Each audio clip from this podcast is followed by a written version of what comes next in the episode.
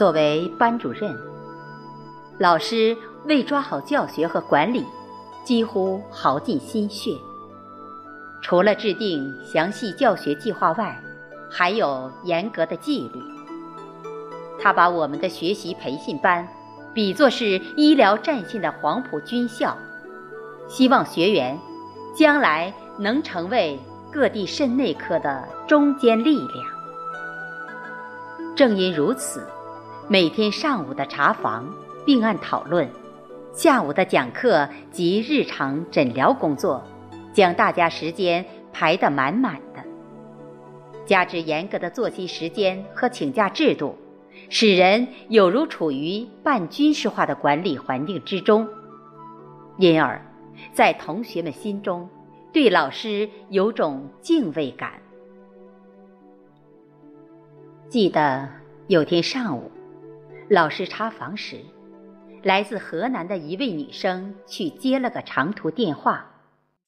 那时，也没有手机，长途靠人工转，花费的时间要长些。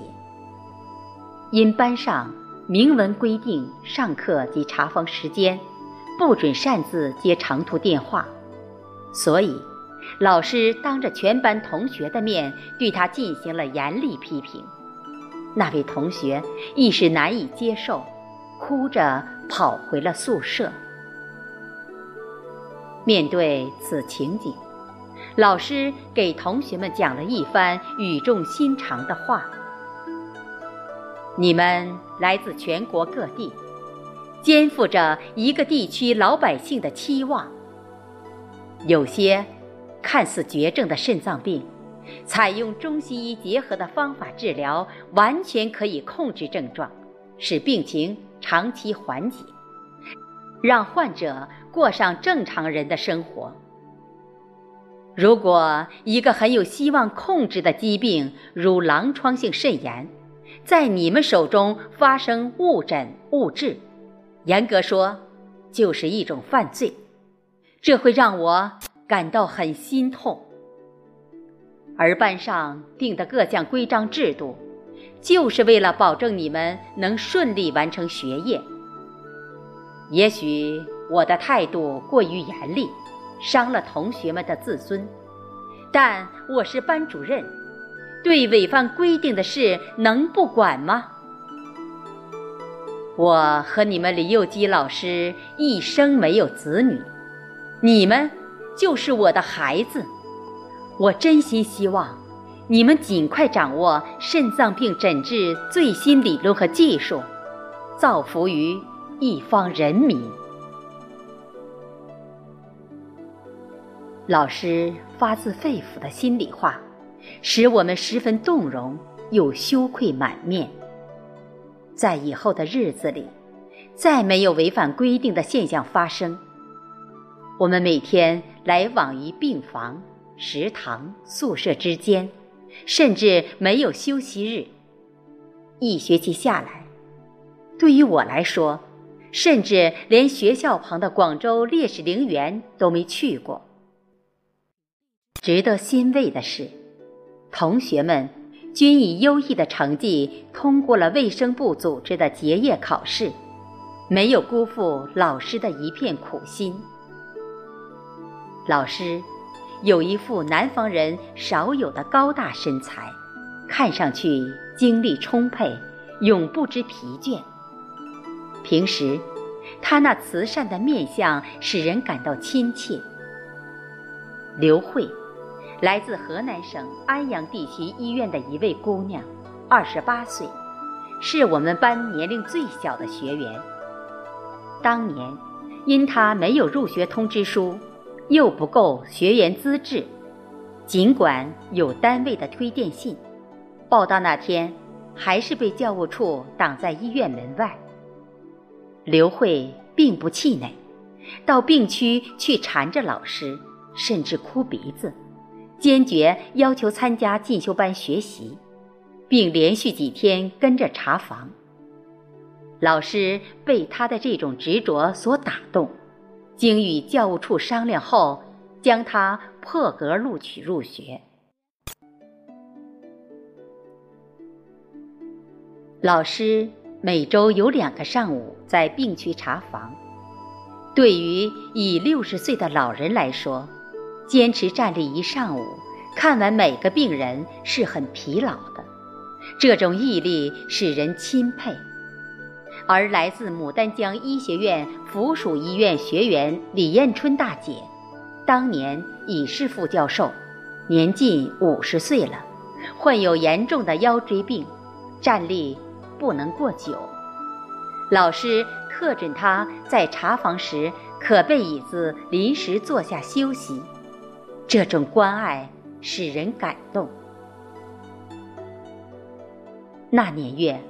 来自内地学员工资都较低，老师经常表示要用自己的工资和稿费给学员们以生活补贴。尽管同学们婉拒了老师的好意，老师的善良则在我心中留下了难忘的印象。而老师对我的关心，更是让人刻骨铭心。在医学论文撰写和临床科研设计方面，老师给予我很多指导。回单位后，经过努力，我有多篇论文分别在《中华肾脏病杂志》和《新医学杂志》上发表，有项临床科研通过鉴定达国内先进水平，被评为湖北省科研成果。并获奖。有一次，随老师看完门诊，老师突然问我想不想读他的研究生。我说想啊，但我已三十三岁了，大学毕业，工作快十年，年龄大了。老师说，现年龄已放宽到三十五岁，你还有两年时间。我说，英文怕不行。老师说：“这不要紧，我的研究生可帮助你。”老师的深情唤醒了我的读研梦。尽管过后因家庭变故没能报考，留下了遗憾，而老师那种如长辈般的关爱，使我倍感温暖。一天下午，刚上完课。病区李小平大夫突然把我叫到老师办公室，当时他们表情很沉重。李小平对我说：“你医院领导刚来电话，说你爱人病了，帮你请假。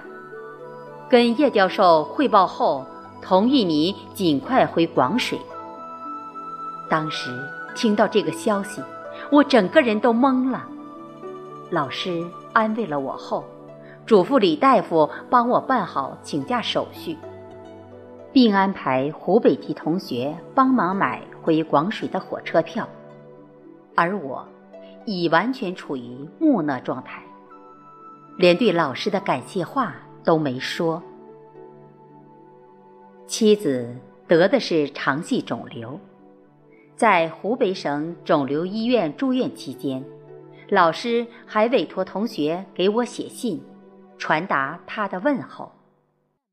妻子术后病理检查，武汉几家医院诊断报告结论不一致，定不了性。